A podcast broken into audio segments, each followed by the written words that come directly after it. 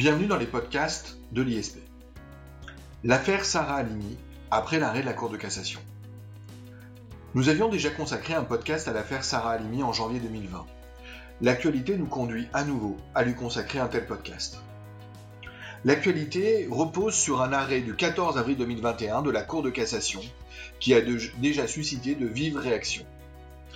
Dans cet arrêt, la Chambre criminelle de la Cour de cassation affirme que les dispositions de l'article 122-1 alinéa 1er du Code pénal ne distinguent pas selon l'origine du trouble psychique ayant conduit à l'abolition du discernement.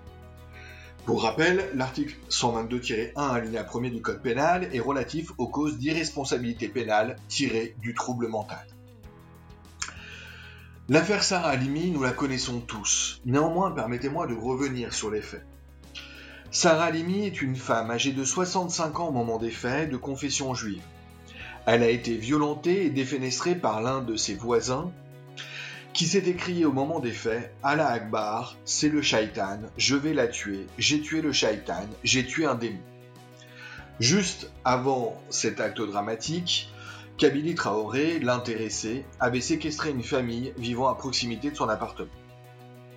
À la suite de ces faits, le suspect avait été mis en examen des chefs d'homicide volontaire et de séquestration, avec la circonstance que les faits ont été commis à raison de l'appartenance vraie ou supposée de la victime à une race ou à une religion déterminée.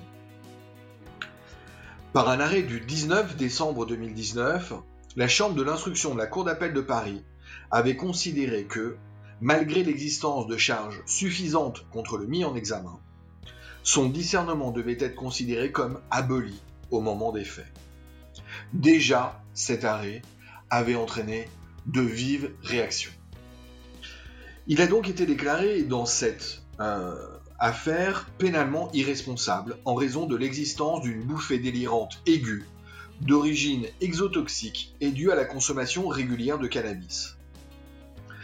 À propos de l'arrêt du 19 décembre 2009, nous avions donc consacré un podcast, je vous le rappelle, en janvier 2020 que vous pouvez toujours écouter.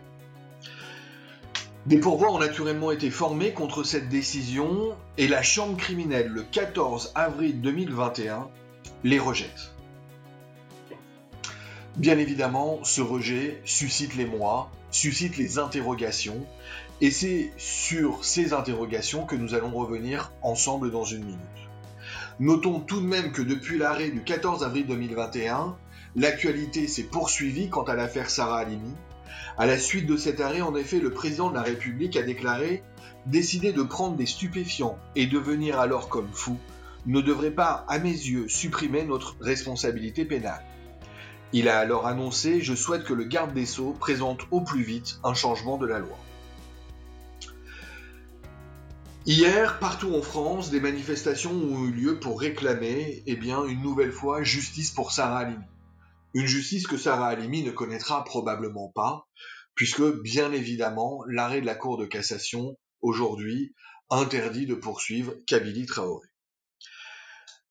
Parmi les réactions, eh bien, certaines ont été vives, ont particulièrement critiqué la Cour de cassation, ont particulièrement critiqué la justice, François Molins, procureur général près la Cour de cassation, a répondu s'insurgeant que l'on puisse considérer que la justice française soit laxiste. Voilà l'état des lieux de l'affaire Sarah Halimi, eh bien, moins de 15 jours après le rendu de l'arrêt de la Cour de cassation de la Chambre criminelle, je répète, le 14 avril 2021.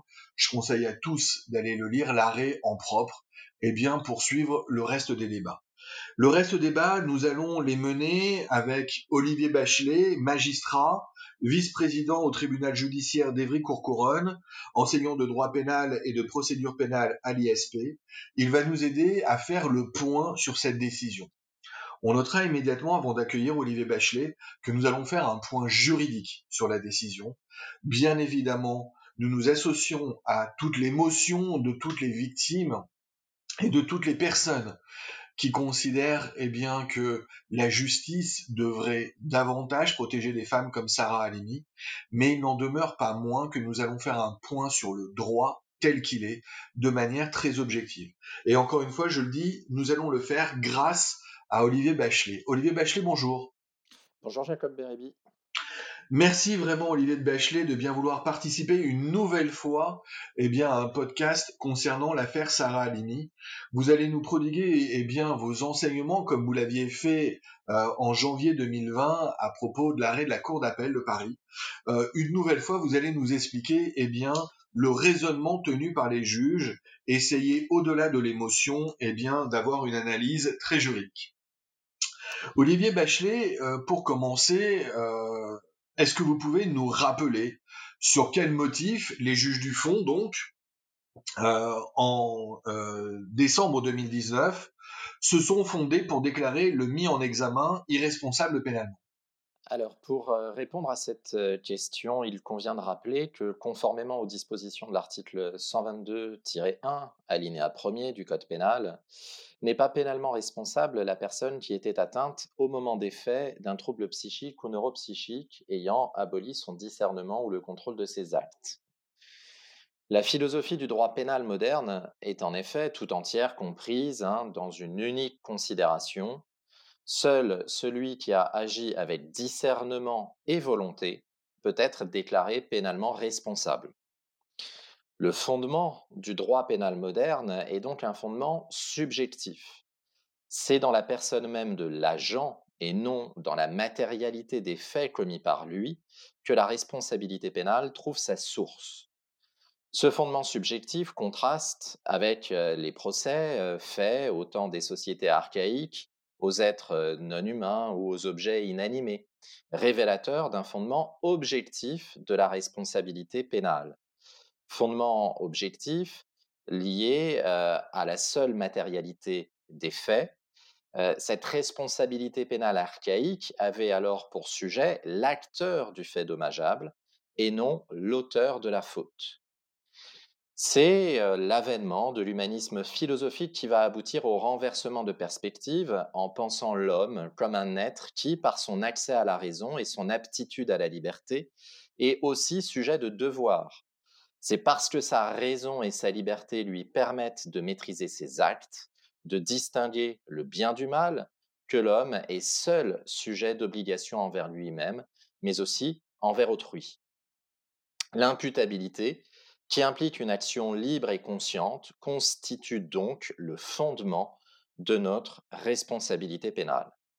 C'est d'ailleurs euh, ce qu'exprime hein, de manière négative à la fois euh, l'article 122-1 concernant le trouble mental, mais aussi l'article 122-2 du Code pénal concernant cette fois la contrainte, puisque ces euh, deux textes prévoit que euh, doit être euh, déclarée pénalement irresponsable la personne atteinte au moment des faits d'un trouble psychique ou neuropsychique ayant aboli son discernement ou le contrôle de ses actes, ou encore celle qui a agi sous l'empire d'une force ou d'une contrainte à laquelle elle n'a pu résister.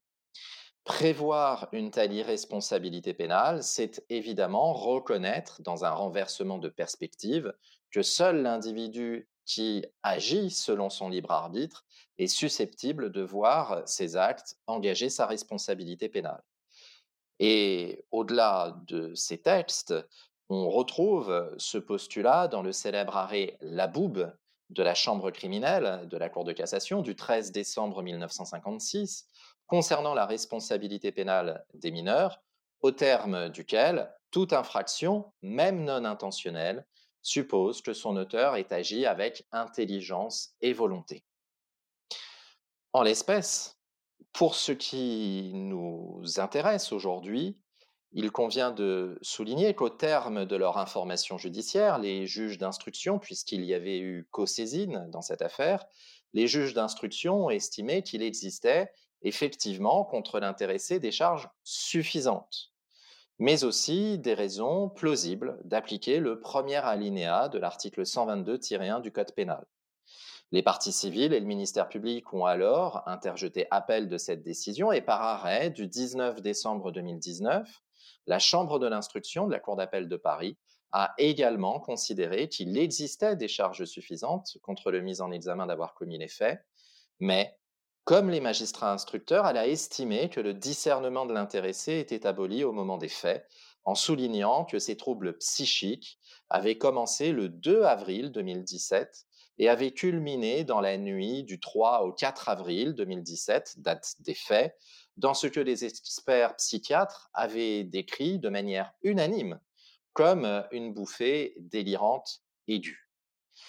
Il est à noter en effet que la décision de la Chambre de l'instruction est intervenue à la suite de trois expertises psychiatriques successives.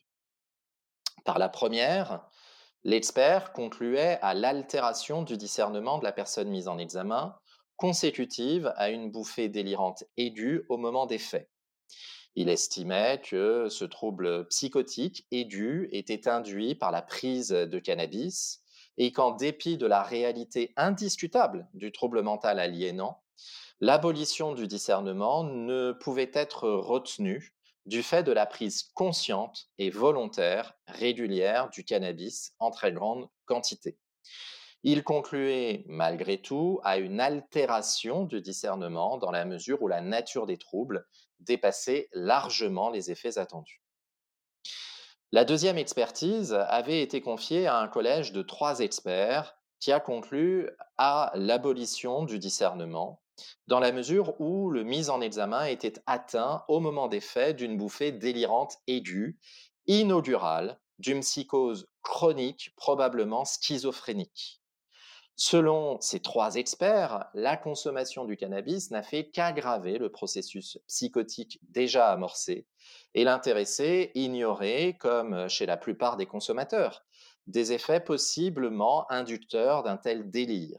Il était en effet consommateur chronique depuis l'entrée dans l'adolescence et c'est au moment des faits qu'il a pour la première fois déliré. Enfin, les juges d'instruction, faisant suite à la demande hein, des parties civiles, avaient confié à un autre collège de trois experts la tâche de réaliser donc une troisième expertise qui, elle, a conclu que le sujet, au moment des faits, a présenté une bouffée délirante caractérisée d'origine exotoxique, orientant plutôt classiquement vers une abolition du discernement compte tenu qu'au moment des faits, son libre arbitre était nul et qu'il n'avait jamais présenté de tels troubles antérieurement. Les experts unanimes ont donc, vous le voyez, considéré que le mis en examen était au moment des faits atteint d'une bouffée délirante aiguë. Il convient de rappeler que ce trouble constitue fréquemment un mode d'entrée dans un trouble schizophrénique. Il se caractérise par euh, l'apparition soudaine d'idées délirantes et ou d'hallucinations et ou d'un discours incohérent et ou d'un comportement grossièrement désorganisé. L'exposé des faits, mentionné dans l'arrêt de la Chambre de l'instruction, fait d'ailleurs état que euh, dans les heures qui ont précédé son passage à l'acte, l'intéressé était halluciné il soliloquait en répondant à des voix imaginaires, il inquiétait tout le monde, y compris ses parents, ses voisins qu'il avait séquestrés et qui avaient appelé la police. Il était allé euh, la veille à la mosquée, il avait consulté un exorciste, euh, il pensait que son beau-père voulait l'empoisonner ou le marabouter, que l'auxiliaire de vie euh, de sa sœur appliquait sur lui des rituels vaudous. À la suite de ces expertises, la Chambre de l'instruction a donc déclaré le mis en examen pénalement irresponsable. Pour autant, les juges du fond ont décidé de mesures de sûreté, rendues possibles par une loi du 25 février 2018. D'une part, il a été interdit aux mis en cause d'entrer en contact avec les parties civiles et de se rendre sur les lieux des faits pendant une durée de 20 ans. D'autre part, et surtout, Jacob Beribi, les juges du fond ont décidé, conformément aux dispositions du Code de la santé publique, de l'hospitalisation complète de l'intéressé dans un établissement de santé chargé d'assurer les soins psychiatriques sans consentement.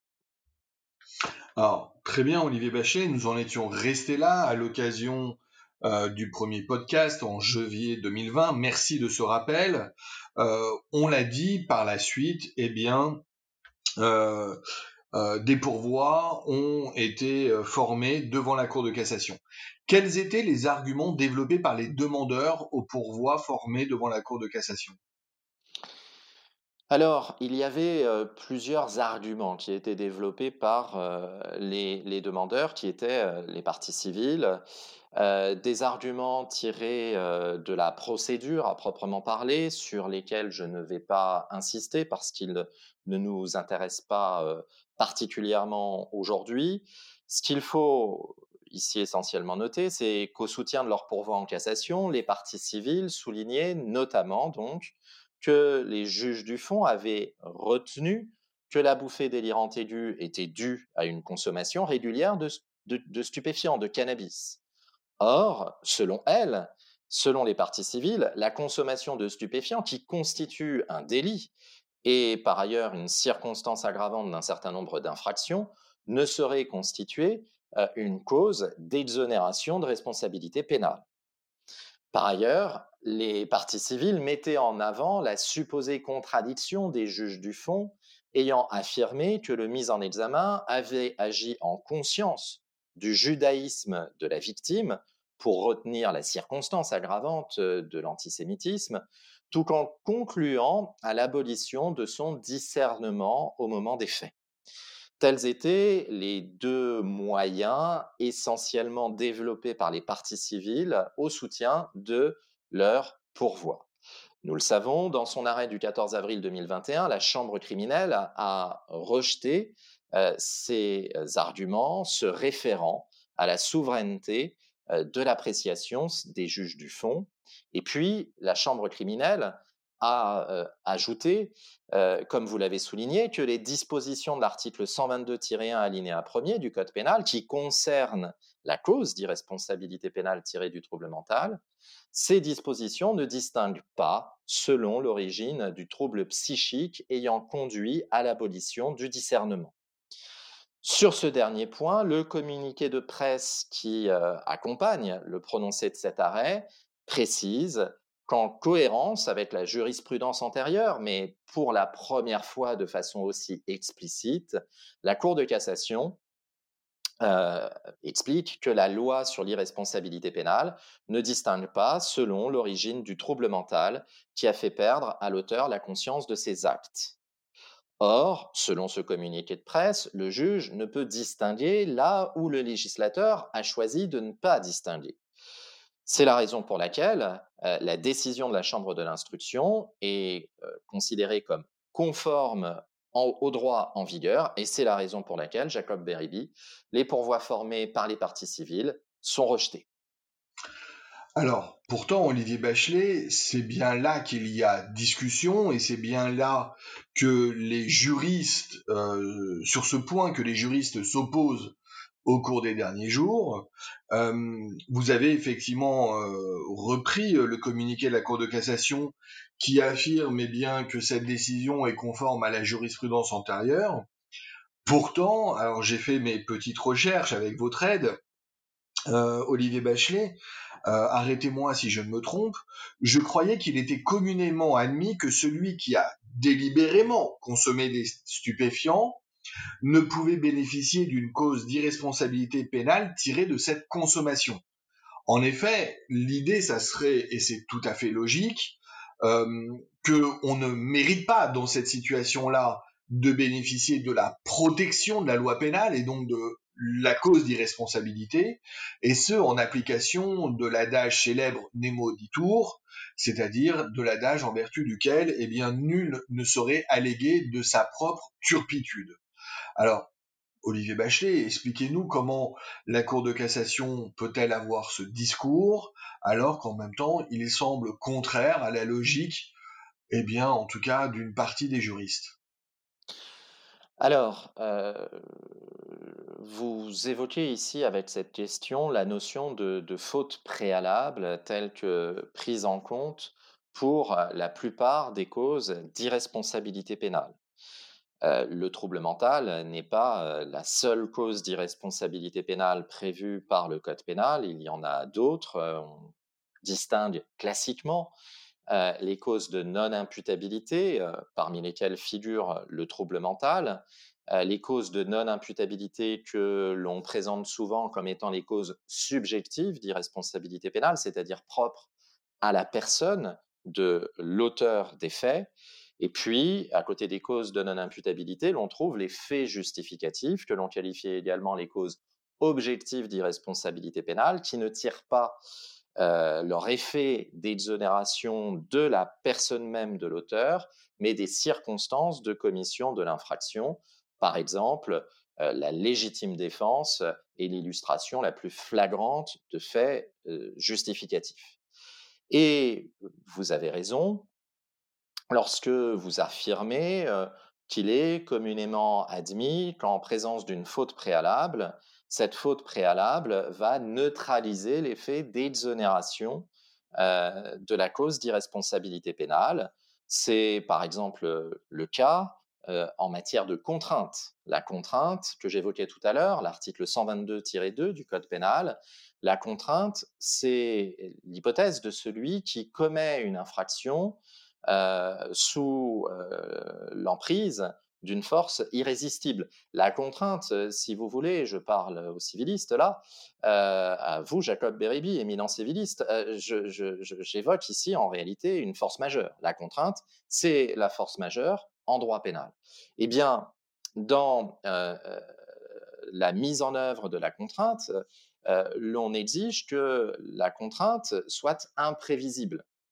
La contrainte doit être imprévisible, cela veut dire que si d'aventure la, situation de force majeure à laquelle a été confronté l'agent trouve son origine dans sa faute, eh bien, l'on ne peut pas considérer alors que la contrainte est imprévisible parce qu'il s'est lui-même mis en difficulté l'intéressé, de sorte qu'il ne pourra pas bénéficier de la cause euh, d'irresponsabilité pénale prévue donc par cet article 122-2. On a le même euh, raisonnement, par exemple, en matière d'état de nécessité, qui est cette fois un fait justificatif. L'état de nécessité prévu par l'article 122-7 et qui désigne l'hypothèse de celui qui commet une infraction en réaction à un danger actuel ou imminent. Si l'intéressé a lui-même provoqué l'existence de ce danger, il ne pourra pas bénéficier de l'état de nécessité. Pour le trouble mental, il est traditionnellement admis que la consommation de toxiques, de stupéfiants, d'alcool, préalable à la commission d'une infraction pénale, ne constitue absolument pas une cause d'irresponsabilité pénale.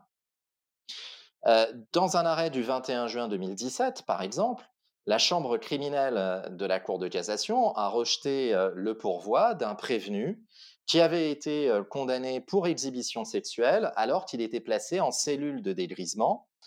Et la chambre criminelle rejette ce pourvoi en énonçant que l'état d'ivresse du prévenu, s'il a justifié le report de la notification de ses droits lors de sa garde à vue, faute de lucidité suffisante pour en comprendre le sens et la portée, euh, cela, cet état d'ivresse ne constitue pas en soi une cause d'irresponsabilité pénale, nous dit la Chambre criminelle.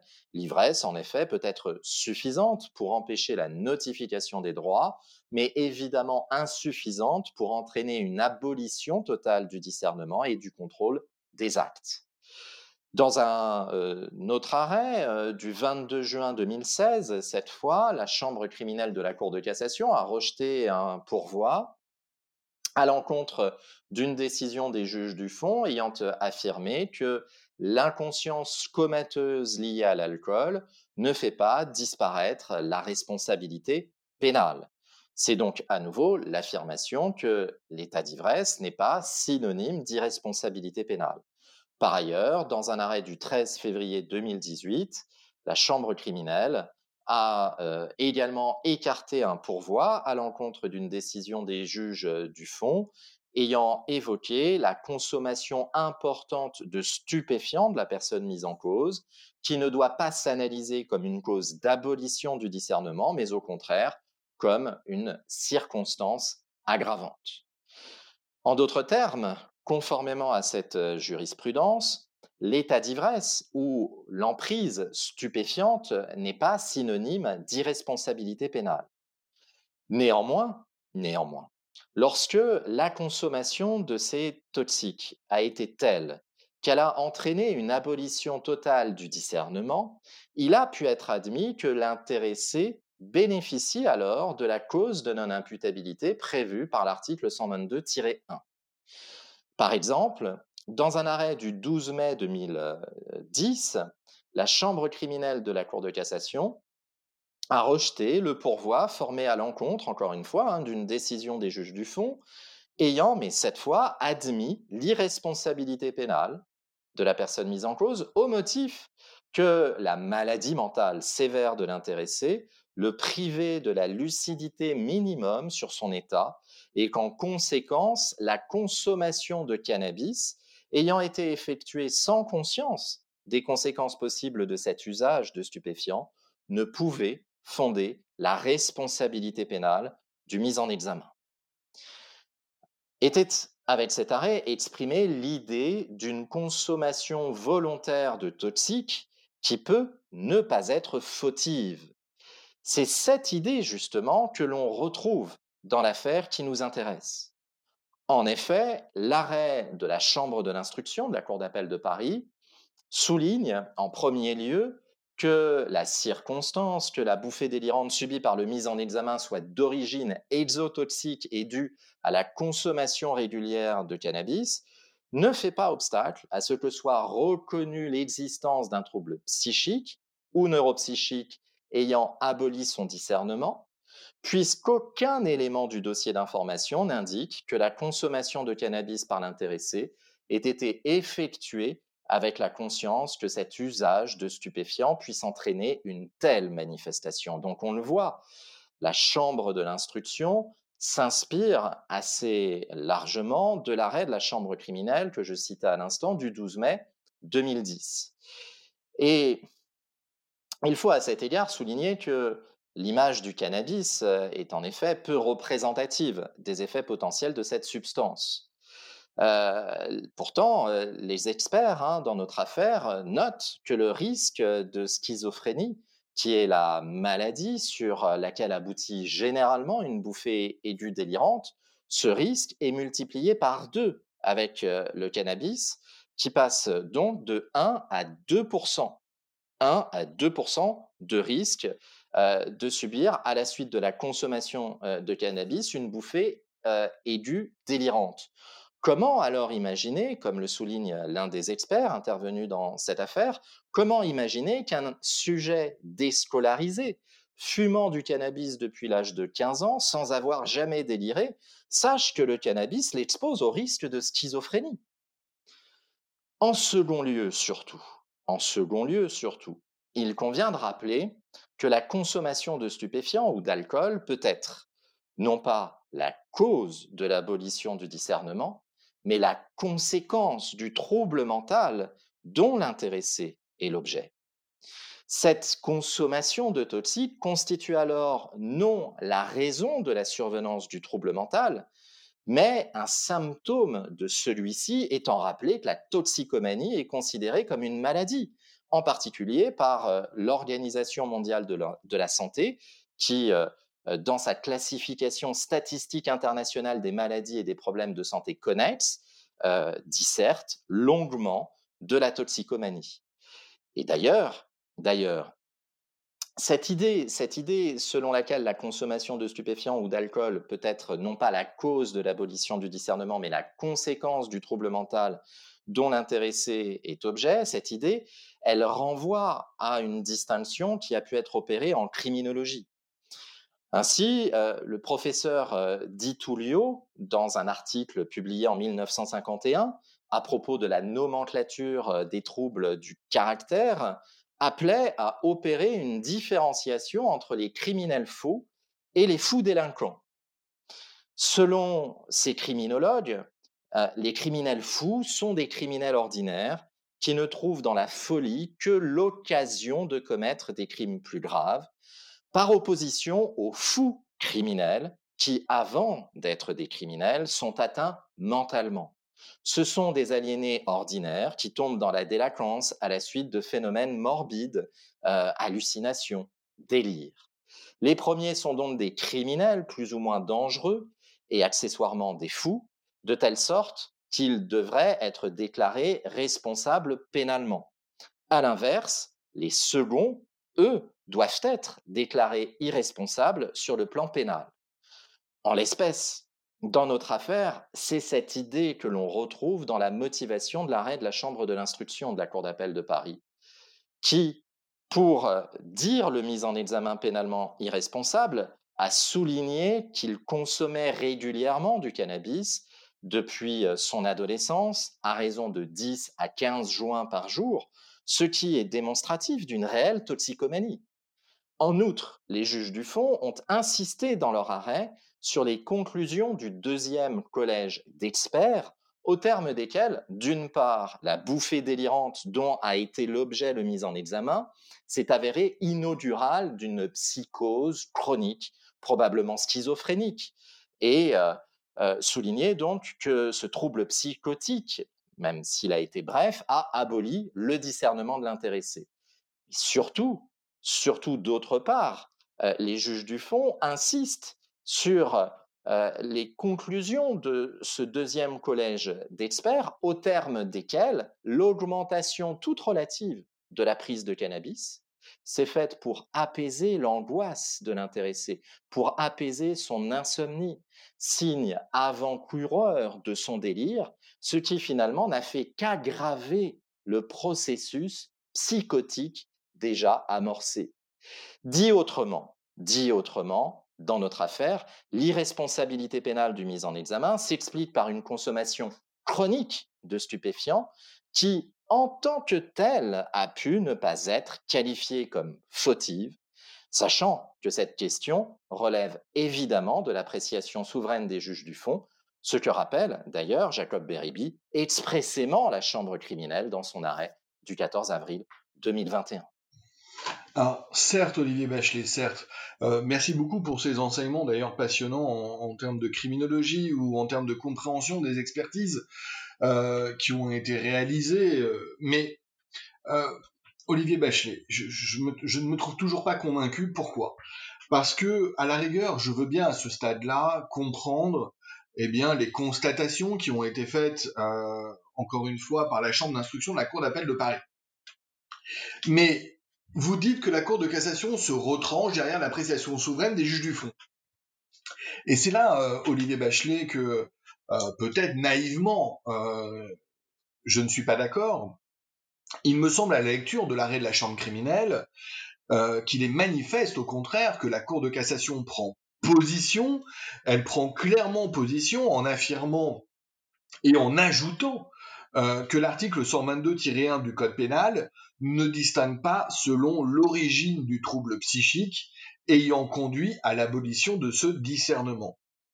Euh, si je dois opérer euh, un raisonnement déductif, euh, je dirais qu'il se déduit de ce que la Cour de cassation affirme qu'en présence d'une consommation préalable de stupéfiants ou d'alcool, même fautive, la personne mise en cause devrait pouvoir bénéficier de cette cause de non-imputabilité. Et là, ça serait aberrant. Comment l'expliquer alors que dans d'autres dispositions, le Code pénal prévoit que l'état d'ivresse ou la consommation préalable de stupéfiants, là, constitue eh bien, des circonstances aggravantes vous avez raison, effectivement, euh, de prime abord, de prime abord euh, cette position peut paraître euh, contradictoire, voire choquante. D'abord, ce qu'il faut noter, c'est que la qualification qui a été retenue, logiquement, dans cette affaire, pour ce qui concerne le, décès tragique de Sarah Halimi, c'est une qualification de meurtre, étant souligné que pour ce type d'infraction, le législateur n'a pas prévu la circonstance aggravante liée à la consommation d'alcool ou de stupéfiants. L'article 221-4 du Code pénal ne prévoit en effet pas cette circonstance aggravante qui est néanmoins hein, prévue pour bon nombre d'infractions, notamment pour les violences et pour euh, les infractions sexuelles. Au-delà de cette remarque purement technique, il faut souligner que l'incohérence, elle n'est en réalité que de façade. Parce que, en l'absence de tout trouble mental suscité par la consommation d'alcool et de stupéfiants, ce qui évidemment est l'hypothèse la plus répandue, la circonstance aggravante a évidemment vocation à s'appliquer celui qui fume des stupéfiants et qui commet ensuite une infraction verra sa peine encourue aggravée en lien avec cette consommation de stupéfiants. Parce que, encore une fois, heureusement, lorsque celui qui consomme des stupéfiants en vient à commettre une infraction, il ne commet pas cette infraction sous l'empire d'un trouble mental ayant totalement aboli son discernement. Et c'est la même chose pour celui qui s'enivre, qui boit de l'alcool plus que de raison, qui est ivre et qui va commettre une infraction, va violer par exemple une jeune femme.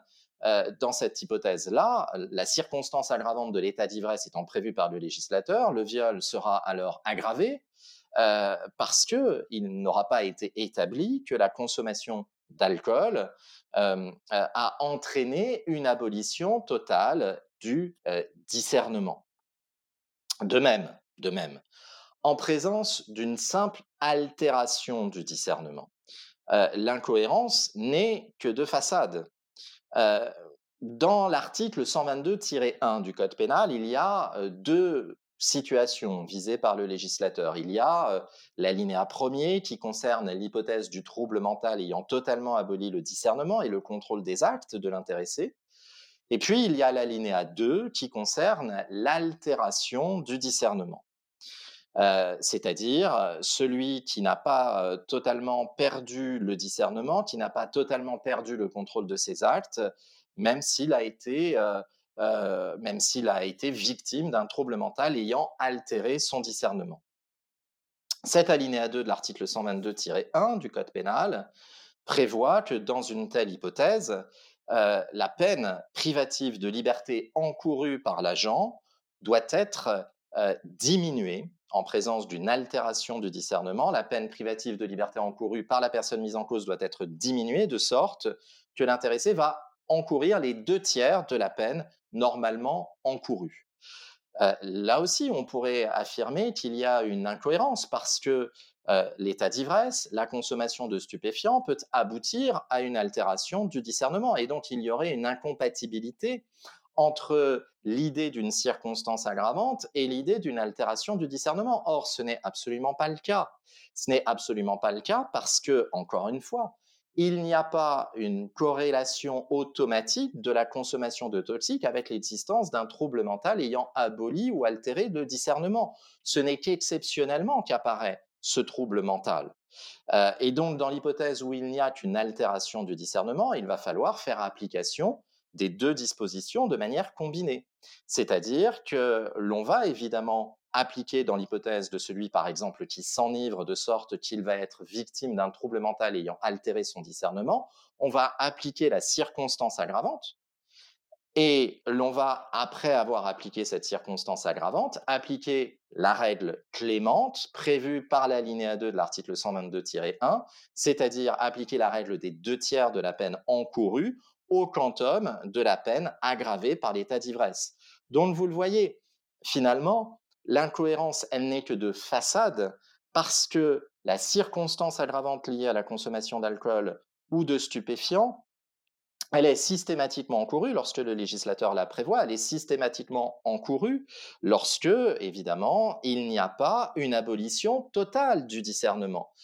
En revanche, en effet, dans cette hypothèse, en présence d'une abolition totale du discernement, il doit y avoir une irresponsabilité pénale pour les raisons évoquées plus haut, à propos du fondement théorique subjectif de notre responsabilité pénale.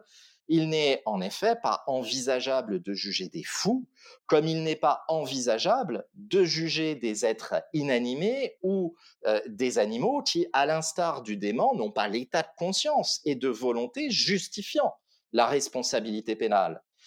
Il faut euh, euh, par ailleurs souligner que s'il y a abolition du discernement même fautive, il ne peut plus il y avoir de corrélation entre la volonté initiale de commettre l'infraction projetée et l'infraction finalement commise, puisque cette volonté est neutralisée par la dite abolition.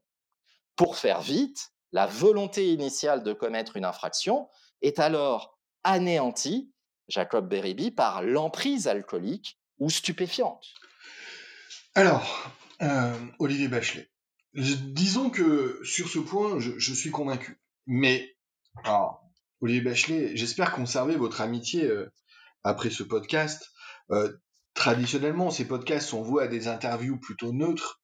Et là, je me rends bien compte que je me fais procureur et que vous faites euh, de fait, et je vous y oblige, euh, avocat de la justice. Euh, mais laissez-moi poursuivre. Imaginons que sur eh bien, ce premier point, j'ai entendu les arguments. C'était, après tout, le, premier point du pourvoi. Il reste le deuxième point du pourvoi. Et là, je ne vois pas comment vous arriverez à m'expliquer eh bien, la solution à la fois des juges du fond et de la Cour de cassation. Pour rappel, hein, euh, les juges du fond, euh, dont la décision a aussi sur ce point été validée par la Chambre criminelle, admettaient le caractère antisémite du meurtre, tout en considérant que le mis en examen n'était pas doué de discernement au moment des faits. Et ici, il y a forcément un hiatus, euh, vous en conviendrez peut-être. on ne peut pas en même temps commettre un crime antisémite et en même temps ne avoir une abolition de discernement. Ce que je veux dire par là, c'est que on peut pas être antisémite sans en avoir conscience. On peut pas être antisémite sans le vouloir, Olivier Bachelet. Oui, alors euh, c'est un, argument très percutant. C'est un argument très percutant, mais qui, à la réflexion, euh, n'est pas euh, aussi convaincant qu'il semble l'être. D'abord, ce qu'il faut bien comprendre, lorsque l'on envisage la cause de non-imputabilité tirée du trouble mental, c'est que lorsque l'on parle de trouble mental, on parle d'un trouble mental qui va affecter soit la capacité de comprendre la portée de son acte, de sorte que l'agent ne pourra pas être déclaré pénalement responsable parce que l'agent ne comprend pas qu'il commet une infraction. Il n'a pas la, lucidité suffisante pour se rendre compte qu'il est en train de commettre une infraction. Euh, c'est l'hypothèse du débile profond qui euh, n'a pas conscience euh, de l'existence de l'interdit. Et puis l'autre hypothèse de trouble mental, c'est le trouble mental qui affecte la capacité de vouloir. Dans une telle hypothèse, l'intéressé comprend ce qu'il fait. Il euh, à la lucidité pour comprendre l'acte qu'il est en train d'accomplir, mais il ne peut pas s'empêcher de commettre l'acte qu'il euh, est en train de commettre. C'est une abolition de la capacité de vouloir, c'est ce qu'exprime l'article 122-1 du alinéa 1 du Code pénal lorsqu'il évoque le trouble mental qui atteint le discernement ou la capacité de vouloir. Dans l'affaire qui nous intéresse, nous étions précisément dans l'hypothèse d'un trouble mental qui avait aboli la capacité de vouloir de l'intéressé. L'intéressé était irrémédiablement poussé vers la commission de l'infraction en cause. Pour autant, euh, il demeurait euh, la, capacité de, comprendre. Et donc, il demeurait pour lui la possibilité de, de, cerner le contexte dans lequel l'acte était réalisé, c'est-à-dire le contexte d'un acte réalisé à l'égard d'une personne dont on connaissait la confession juive et dans le cadre d'un appartement qui montrait euh, de manière euh, très apparente euh, cette confession juive. Et au-delà de cela, il y avait aussi les propos tenus par l'intéressé qui permettaient de montrer qu'il avait effectivement la capacité toujours de comprendre qu'il était en train d'agresser en raison de la religion de la victime, cette victime, sans pour autant qu'il ait eu la capacité de maîtriser son acte, la capacité de vouloir ou de ne pas vouloir la réalisation de cet acte. Donc il y a un premier argument à mettre en avant pour finalement comprendre que l'on ait pu retenir euh, la circonstance aggravante de l'antisémitisme et euh, dans le même temps l'existence d'un trouble mental euh, au sens de l'article 122-1. Et puis au-delà de cela, Au-delà de cela, il faut lire le texte. Il faut lire le texte qui concerne justement cette circonstance aggravante euh, euh, à l'appartenance de la victime, réelle ou supposée, à une religion. Je vais vous en donner lecture pour que les choses soient très claires. C'est l'article 132-76 du Code pénal. L'article 132-76 du Code pénal dispose que euh, les peines doivent être aggravées lorsqu'un crime ou un délit est précédé, accompagné ou suivi de propos, d'écrits, d'images, d'objets ou d'actes de toute nature qui soient portent atteinte à l'honneur ou à la considération de la victime ou d'un groupe de personnes dont fait partie la victime à raison de son appartenance ou de sa non-appartenance, vraie ou supposée, à une prétendue race, euh, ethnie, nation ou religion déterminée. La circonstance aggravante va donc trouver son fondement dans euh, l'existence d'éléments objectifs, en particulier de propos, de propos euh, en lien avec euh, l'appartenance réelle ou supposée de la victime à une religion déterminée. C'est la raison pour laquelle la Chambre de l'instruction pour retenir cette circonstance aggravante, à la différence hein, de la décision qui avait été celle des juges d'instruction, la Chambre de l'instruction s'est appuyée, conformément aux dispositions de l'article 132-76, s'est appuyée sur les propos qui avaient accompagné le crime, propos dont la réalité était attestée par des témoins et explicités par le mis en examen lui-même.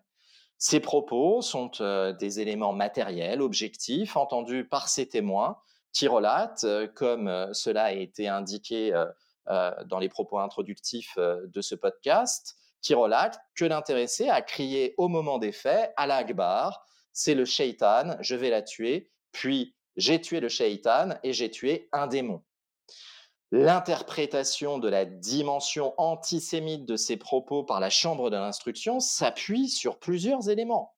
En premier lieu, les déclarations du mis en examen lui-même, faites lorsqu'il était sorti de son épisode délirant, euh, selon lesquelles, bien qu'il n'ait aucun problème avec ses, ses voisins juifs, selon lui, il avait compris en entrant chez la victime qu'il était chez une personne de confession juive car il y avait vu la Torah et le chandelier, et qu'il se sentait plus oppressé à cause de ces objets, sans savoir pourquoi, que s'il avait prononcé le nom de Shaitan, signifiant démon, il pensait que le démon était sa victime, sans savoir pourquoi. En second lieu, la Chambre de l'instruction s'est appuyée sur les conclusions des experts. Elle cite en particulier les conclusions du premier collège d'experts, au terme desquelles l'intéressé était, au moment des faits, du fait de la prégnance du délire, un véritable baril de poudre, et la conscience du judaïsme de la victime a joué le rôle de l'étincelle. Logiquement, donc, la Chambre de l'instruction a pu considérer que les propos tenus lors du passage à l'acte constituent des éléments matériels au sens de l'article 132-76, euh, procédait d'une association de la victime au diable du fait de sa confession juive, association qui, si le crime avait été commis par une personne non délirante, aurait, à n'en pas douter, caractérisé le mobile antisémite. Il importe peu, Jacob Beribi, que cette association intervienne dans l'esprit d'un individu qui n'est plus à cet instant un être doué de raison. Ce qui permet de retenir la circonstance aggravante, c'est l'existence objective de cette association. Enfin, à vous écouter, Olivier Bachelet, euh, on pourrait presque à l'excès conclure que le fait de commettre un crime antisémite à la suite d'une consommation excessive de stupéfiants n'est pas donc susceptible de donner lieu à répression. C'est à ce point grave lorsque l'on constate l'état du droit Est-ce qu'il n'y a pas ici une lacune considérable dans la protection de l'ordre public? Alors, sur euh, cette question, euh, ma réponse euh, sera tout de suite négative. Non, non, on ne peut pas affirmer qu'il y a là une lacune considérable dans la protection de l'ordre public. Pourquoi? D'abord parce que, comme je viens de l'expliquer, cela ne concerne que la situation de celui dont le discernement est totalement aboli à la suite de la consommation d'alcool ou à la suite de stupéfiants. Il faut que l'on ait des éléments montrant cette abolition totale du discernement, du contrôle des actes. Si tel n'est pas le cas, alors évidemment, l'intéressé sera accessible à la sanction pénale, pourra être déclaré coupable et pourra être condamné à une peine, notamment à une peine privative de liberté, qui permettra de protéger la société. La question ne se pose donc que dans les hypothèses qui sont heureusement très limitées, hypothèses d'infractions commises par des personnes sous l'empire d'un trouble mental ayant totalement aboli leur discernement. Or, même dans cette hypothèse-là, il existe des dispositions euh, dans notre droit qui permettent de garantir la protection du corps social, qui permettent de protéger l'ordre public. Je pense tout particulièrement à l'article 706-135 du Code de procédure pénale, qui a d'ailleurs été mis en œuvre hein, par la Chambre de l'instruction dans notre affaire, l'article 706-135 du Code de procédure pénale, qui permet à la juridiction qui déclare l'individu pénalement irresponsable en raison du trouble mental, qui lui permet de décider d'un certain nombre de mesures de sûreté, en particulier d'une hospitalisation sous contrainte. Il ne faut pas oublier, que dans notre affaire, l'intéressé est aujourd'hui dans un hôpital psychiatrique et il se trouve dans une unité pour malades difficiles. Il est euh, évidemment euh, sous un traitement médicamenteux qui euh, fait de lui probablement une personne assez, assez peu consciente de ce qui l'entoure. Et cette hospitalisation sous contrainte, elle est décidée sans terme. C'est-à-dire qu'il n'y a pas de, de, de, de moment prévu où cette hospitalisation va prendre fin à la différence d'une peine privative de liberté euh, qui, elle, euh, évidemment, est euh, encadrée dans le temps. Et d'ailleurs, imaginons qu'il y ait eu non pas une abolition du discernement dans notre affaire, mais une altération du discernement comme l'évoquait le premier expert, eh bien, dans notre affaire, l'intéressé aurait effectivement pu être condamné, mais il aurait encouru une peine non seulement déterminée dans le temps, à la différence de l'hospitalisation sous contrainte, mais en plus atténuée par le jeu que j'évoquais tout à l'heure, par le jeu de l'alinéa 2 de l'article 122-1 qui fait encourir à l'intéressé les deux tiers de la peine normalement encourue pour ce qui concerne la peine privative de liberté.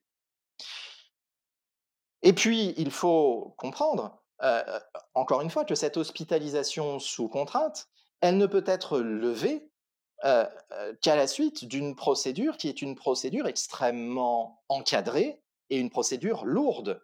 C'est le Code de la santé publique qui prévoit les conditions permettant une éventuelle mainlevée de cette hospitalisation sous contrainte, imposant notamment l'avis d'un collège composé de trois membres appartenant au personnel de l'établissement dans lequel se trouve l'intéressé, un psychiatre participant à la prise en charge du patient, un psychiatre ensuite ne participant pas à cette prise en charge, et puis un représentant de l'équipe pluridisciplinaire participant à la prise en charge du patient, c'est-à-dire généralement le directeur de l'établissement euh, hospitalier.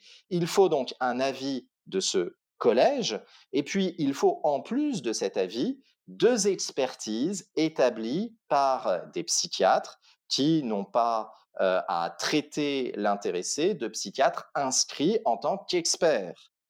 C'est seulement en présence de ces différents avis que le juge des libertés et de la détention peut éventuellement décider d'une main levée, mais attention, cette main levée peut consister en une main levée de l'hospitalisation sous contrainte, mais évidemment euh, rebondir sur d'autres mesures moins euh, coercitives, mais toujours maintenant euh, un, un, suivi psychiatrique et psychologique à l'égard de l'intéressé afin de protéger l'ordre public. Enfin, Enfin, il faut avoir à l'esprit que dans cette affaire, la qualification qui a été retenue, c'est une qualification de meurtre.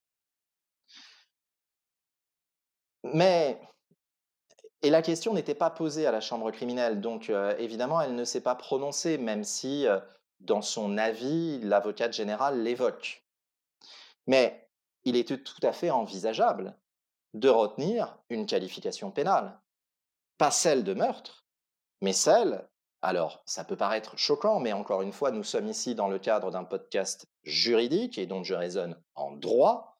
Je ne fais pas euh, euh, du, fait, euh, je raisonne uniquement en droit. La qualification qui aurait pu être retenue, c'est une qualification d'homicide involontaire. Pourquoi? Pourquoi?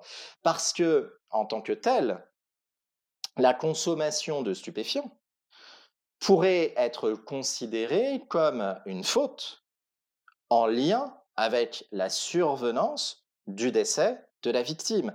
Et ça, précisément, la commission d'une faute préalable en lien avec la survenance du décès, c'est euh, une circonstance qui est caractéristique de la qualification d'homicide involontaire.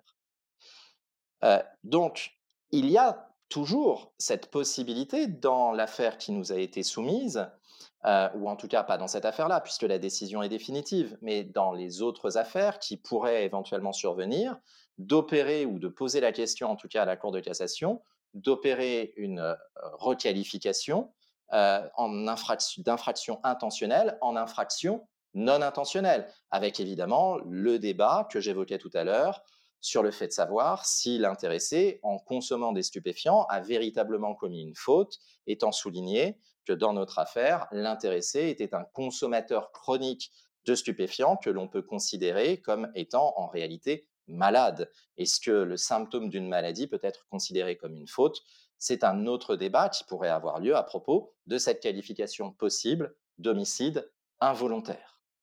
Voilà Jacob Beribi pour ces quelques éléments de réponse qui vous montre à quel point, en réalité, euh, en droit, on a une approche assez tronquée de la situation de notre droit positif qui dispose euh, de, moyens permettant de garantir la protection de l'ordre public.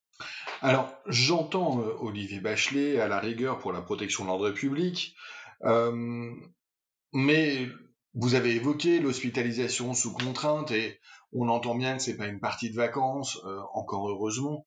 Mais en fin de compte, Olivier Bachelet, euh, l'ensemble de cette procédure et cette décision finale de la Cour de cassation, définitive, vous l'avez dit, constitue nettement un affront fait aux proches de la victime et à la mémoire de celle-ci. Euh, n'est pas pour rien que l'on entend le terme pas forcément approprié, mais véritablement symbolique et en l'occurrence compréhensible de déni de justice. Il est certain qu'il ne s'agit pas, comme je l'évoquais à l'instant, il ne s'agit pas ici de nier la douleur euh, de la famille euh, des victimes euh, face à cette terrible et odieuse tragédie, comme il ne s'agit pas non plus de nier la douleur des, faits subis, des souffrances subies par Sarah Halimi lors de cette euh, sinistre euh, nuit de 2017. Mais ce qu'il faut comprendre encore une fois en droit, ce qu'il faut comprendre en droit, c'est que l'absence de réponse pénale, c'est-à-dire l'absence, parce que lorsqu'on dit qu'il y a une absence de réponse pénale, ce n'est pas tout à fait juste, parce qu'il y a malgré tout eu une procédure pénale. Lorsqu'on dit qu'il n'y a pas de réponse pénale, on dit il n'y a pas de déclaration de culpabilité et il n'y a pas de peine. Mais cette absence de culpabilité, cette absence de peine ne signifie pas que la douleur de la victime euh, de, sa famille est ignorée par le droit et par le juge. D'abord, il faut euh, rappeler les dispositions de la loi du 25 février 2008, euh, qui est entrée en vigueur justement à la suite de demandes pressantes venant d'associations de protection des droits des victimes, cette loi du 25 février 2008, qui est surtout connue comme étant la loi qui a créé la rétention de sûreté. Vous savez, cette mesure qui peut être décidée à l'égard d'un condamné dangereux au terme de sa peine privative de liberté, l'intéressé va pouvoir être hospitalisé sous contrainte s'inédiée, sans limite dans le temps. C'est ce qu'on appelle la rétention de sûreté. C'est la loi du 25 février 2008 qui l'a créée. Mais il y a un second volet dans cette loi du 25 février 2008, c'est la loi relative à l'encadrement des règles de droit pénal et de procédure pénale concernant les aliénés mentaux. Et cette loi du 25 février 2008 a justement répondu aux, demandes de ces victimes, de ces associations de victimes qui estimaient que l'absence de procès les empêchait de bénéficier de l'effet catharsis de l'audience. Et donc, le législateur a créé cette procédure qui a été mise en œuvre hein, dans l'affaire qui nous intéresse, cette procédure qui consiste pour le juge d'instruction, lorsqu'il estime euh, qu'il y a euh, des éléments laissant entendre l'existence d'un trouble mental ayant totalement aboli le discernement, permettant donc au juge d'instruction de saisir la chambre de l'instruction, chambre de l'instruction qui doit alors tenir une audience publique, qui doit, si l'état de l'intéressé le permet, euh, faire comparaître la personne mise en cause, entendre les arguments de l'ensemble des parties, en particulier euh, l'argumentation des parties civiles. À cet égard, donc, euh, l'on ne peut pas affirmer de manière péremptoire que la justice ferme les yeux et n'entend pas, dans un cadre procédural, n'entend pas les, souffrances des victimes. Et puis, euh, il faut également rappeler sur le terrain du droit civil que l'article 489-2 du Code civil dispose que celui qui a causé un dommage à autrui alors qu'il était sous l'empire d'un trouble mental n'en est pas moins obligé à réparation. Donc certes, il n'y aura pas au bout du compte de déclaration de culpabilité, certes, il n'y aura pas au bout du compte de peine, mais il sera parfaitement possible d'obtenir réparation du préjudice euh, euh, subi par euh, les victimes, par les ayants droit de, la victime, en leur nom propre, mais aussi au nom de la victime, Madame Sarah Halimi, étant souligné que, encore une fois, dans un État civilisé, c'est-à-dire dans un État de droit civil, le recours au droit pénal doit toujours être l'ultime recours par application des principes constitutionnels et conventionnels de nécessité et de proportionnalité, euh, notamment prévus par euh, les articles 5 et 8, par exemple, de la Déclaration des droits de l'homme et du citoyen. Le raisonnement que certains peuvent avoir, y compris d'éminents professeurs de droit dans le cadre d'éditos publiés sur Internet, par référence aux règles de droit civil, qui sont avant tout destinées à garantir la réparation du dommage et non sa punition, doit être écarté. Alors, c'est vrai, il serait possible pour les victimes d'aller un peu plus loin. Et euh, à la suite de cet arrêt de la Chambre criminelle, euh, d'envisager de saisir la Cour européenne des droits de l'homme au motif que euh, cette déclaration d'irresponsabilité pénale les aurait privés notamment euh, du, droit à un procès équitable en raison de l'absence d'accès à un juge statuant sur euh, la culpabilité.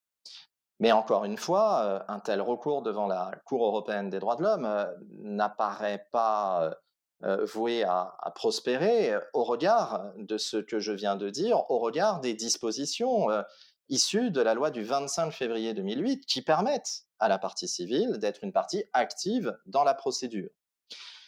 Il serait aussi envisageable de saisir la Cour européenne des droits de l'homme en invoquant une violation du droit à la vie, qui implique euh, l'obligation positive pour les États de mettre en œuvre toutes les mesures appropriées pour protéger la vie.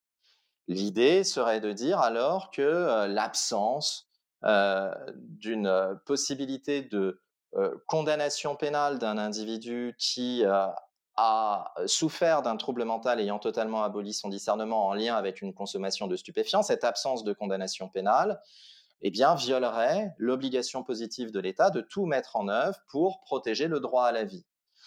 Euh, en effet, la Cour européenne des droits de l'homme a pu développer une jurisprudence au terme de laquelle elle a affirmé que le droit de faire poursuivre ou condamner pénalement des tiers peut être l'une des manifestations de cette obligation positive, la Cour européenne des droits de l'homme ayant pu, par exemple, constater à l'égard de certains États, notamment la Turquie, que l'absence de poursuites en matière de violence conjugale méconnaissait à la fois l'article 2 qui protège le droit à la vie, mais aussi l'article 3 qui protège contre les mauvais traitements. Toutefois, il faut rappeler que dans un arrêt Vaux contre France, arrêt Vaux contre France du 8 juillet 2004, la Cour européenne des droits de l'homme a affirmé que si euh, le droit de faire poursuivre ou condamner pénalement des tiers ne serait être admis en soi, si elle a malgré tout admis qu'un système judiciaire efficace peut comporter euh, un mécanisme de répression pénale euh, de nature à protéger les victimes, néanmoins, la Cour, dans cet arrêt souligne que si l'atteinte au droit à la vie ou à l'intégrité physique n'est pas volontaire, l'obligation positive découlant de l'article 2 de mettre en place un système judiciaire efficace n'exige pas nécessairement, dans tous les cas, un recours de nature pénale. En d'autres termes, pour la Cour européenne des droits de l'homme, et c'est logique, encore une fois, au regard des principes de nécessité et de proportionnalité, euh, selon la Cour européenne des droits de l'homme, la réponse ne doit pas toujours être une réponse pénale. Il doit y avoir une réponse, on doit prendre en compte euh, la souffrance des victimes, la souffrance de la famille des victimes. Ce n'est absolument pas nier cette souffrance-là, ce n'est pas nier euh, l'atrocité de l'acte que de refuser une réponse pénale. C'est tout simplement l'application des principes de nécessité et de proportionnalité dans un État civilisé. Et si l'on veut demeurer un État civilisé, si l'on veut euh, demeurer un État euh, conscient de ce que le droit pénal s'ajoute à la réparation, euh, mais ne doit pas se substituer à la euh, réparation prévue par le droit civil, eh bien, si l'on oublie cela, il y a de très mauvais signes donnés dans notre état de droit. Voilà, Jacob Beribi, ma réponse qui est une réponse véritablement juridique, encore une fois, euh, loin de moi l'idée de nier les souffrances euh, liées à cet abominable acte. Oui, on vous entend, Olivier Bachelet, vous n'avez pas la position facile, et je vous mets toujours dans cette position délicate d'ailleurs, parce que je vais le répéter, euh, la réparation civile, les victimes ici ne l'entendent pas comme un, moyen eh bien, de, pallier leur souffrance. c'est évidemment la culpabilité reconnue de Kabylie Traoré euh, que euh, les victimes et les parents de victimes auraient souhaité.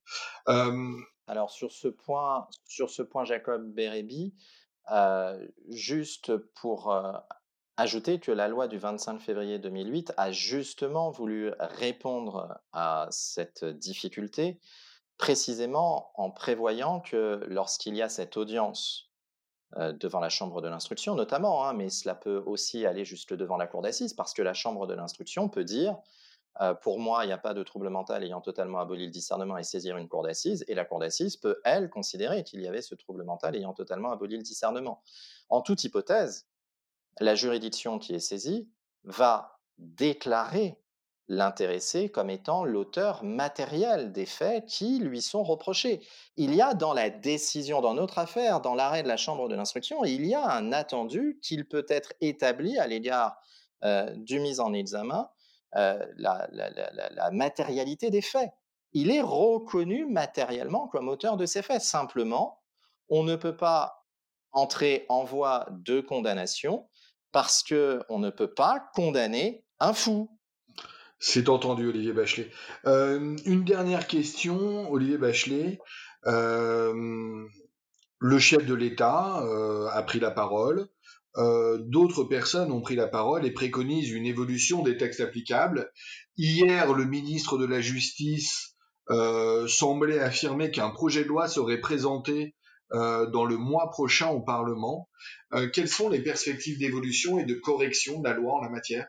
Alors, D'abord, je pense qu'il est important de rappeler que la Cour de cassation ne pouvait pas, en réalité, se substituer dans cette affaire au législateur. Elle avait une tâche trop compliquée à cet égard. Elle ne pouvait poser les principes d'une distinction selon l'existence ou non d'une faute antérieure ayant entraîné ce trouble mental, ayant totalement aboli le discernement.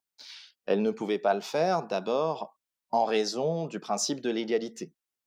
Le principe de l'égalité qui euh, implique euh, une sécurité juridique et qui euh, implique une lutte contre l'arbitraire.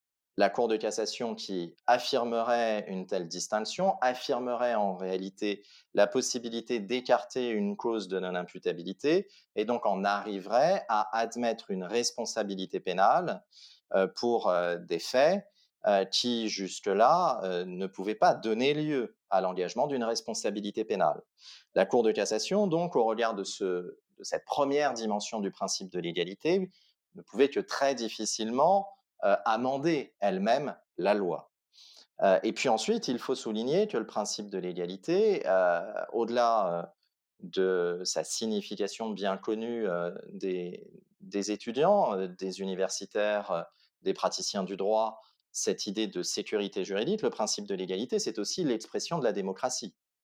les valeurs essentielles protégées par le droit pénal ne peuvent être déterminées que par les représentants du corps social dont elles émanent.